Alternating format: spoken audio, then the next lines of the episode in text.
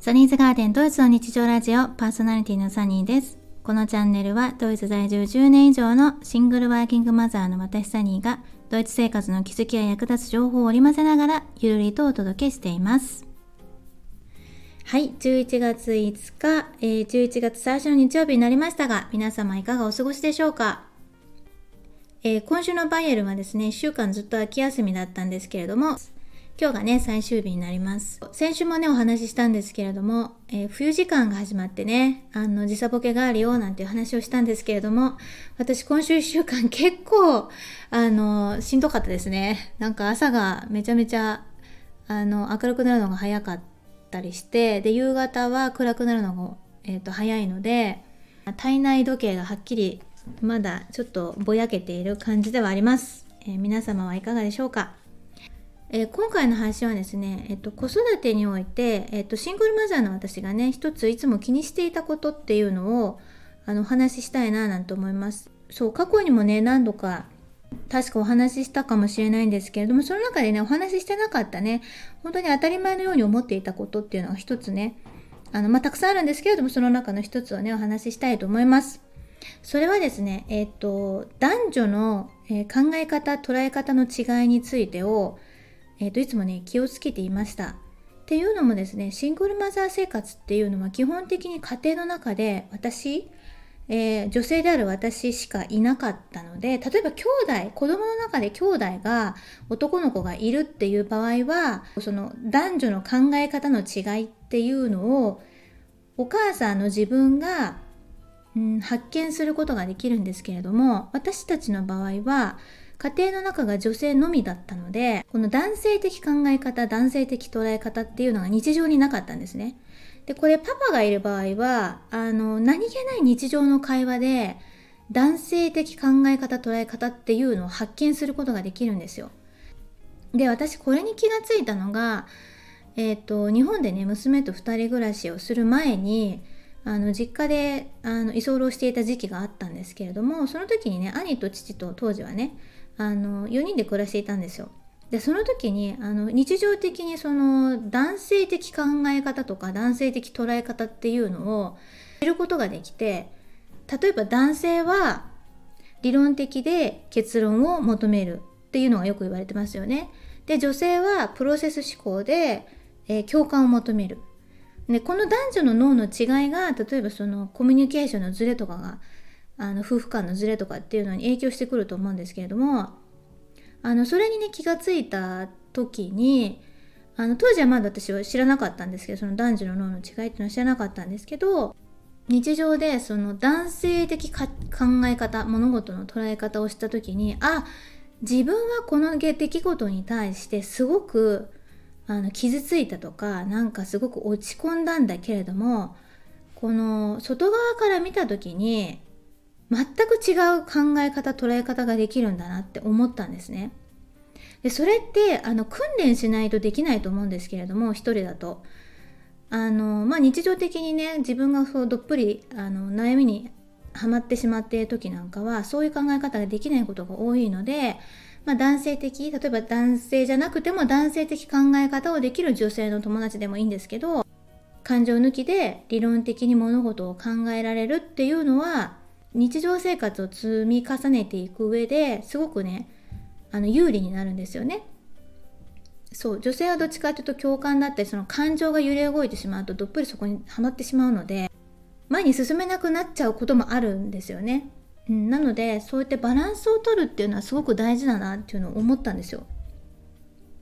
でそういうのも含めて学校の先生とか例えば担任の先生が男性だった場合だったりとかあと科目によっては男性の先生が教えてくれるっていうこともあるのでそれはねすごくねありがたいななんて思いましたね。でこれはドイツに来てからもあのシングルマザーのドイツ人のお友達と話していた時に同じようにあの私と同じような意見を持ってる方がいて彼女のお家もえーと、子供たちの兄弟は、えーと姉妹だったので女の子だったのであの男性がいないと。で彼女自身にも、えっと、お兄さんだったか弟さんだったかがいるとは言っていたんですけれども一緒に暮らしていないので毎日そういうあの考え方の違いっていうのを日常的にこう何て言うのかな学ぶことができないから担任の先生が男性だとすごくありがたいっていうのをあのおっしゃってたんですねで私すごいそれに共感してあ本当そうだよねっていうふうに思いましたで私の場合はドイツに来てからはドイツの娘のおじいちゃんだったりとか、まあ、パパだったりとかあとお友達のパパさんとかともあの例えばどっかに行く時の送り迎えの車の中とかで話をする機会ってありますよね。そうそうなんであの結構そういう感じで、えー、まあおじいちゃんたちにはねあのいつでも会おうと思えば会える環境にいたので1週間に1回とか学校の先生たちだけじゃなくってまあ日常的にいろんな人の考え方に触れられるようにあの結構気をつけてはいましたね。それは一重にあの私自身の考え方があの正しいわけではないので何ていうのかな子供にあのお父さんの意見お母さんの意見だけではなくって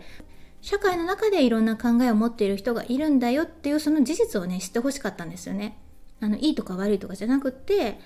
あのいろんな考え方を持っている人がいるんだよっていうのを知ってほしくってでその中で自分なりの考えをあの確立していけばいいんじゃないかなって思ってましたそうなので結構昔からあの私以外の人であの社会にはいろんな考え方があるんだよっていうのを、えー、本人がね子供本人が触れられる機会をね持てるような環境を、えー、作るように努力はしていましたね。まあそれは習い事に行くとかもそうだしあの家族に会うっていうのもそうだし、まあ、地域のね例えばイベントに参加するとかでもいいと思うんですよ。そうそうなのであのシングルマザーだとねどうしてもこう孤立しがちになってしまうのでそういう環境をご用意できる方っていうのはもうどんどんねあの外の環境にね人間関係を作っていろんな環境でね育てられればいいんじゃないかななんて思いました。まあ実際のところこれはシングルマザーだけじゃなくてもね子育てにおいておそらくあのいろんな方の意見を子どもたちが学べる環境があるっていうのはあの重要なんじゃないかななんて思います。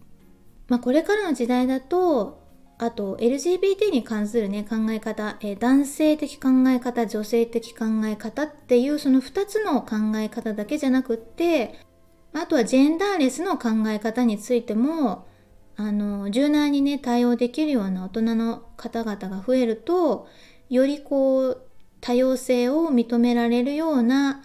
環境が育つんじゃないかななんて思っています。なのでね、LGBT のお友達がいるとよりこう多様性に対する考え方が柔軟になるとは思うんですけれども、まあ、思春期になるとね、もうすでに今は SNS が発達しているので、SNS で情報発信されている方の考え方を知って、まあ、自分なりに考えるだったりとか、まあ、親子であの話し合ってみるとかそういう機会をね持てる環境がすごく整っているので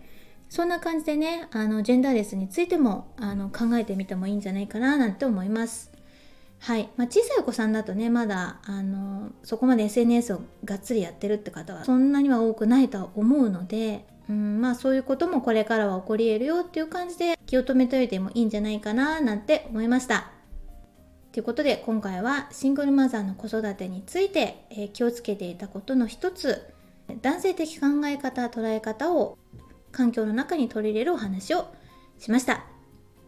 今週もここまでお聴きいただきありがとうございました。それではまた来週。チュース。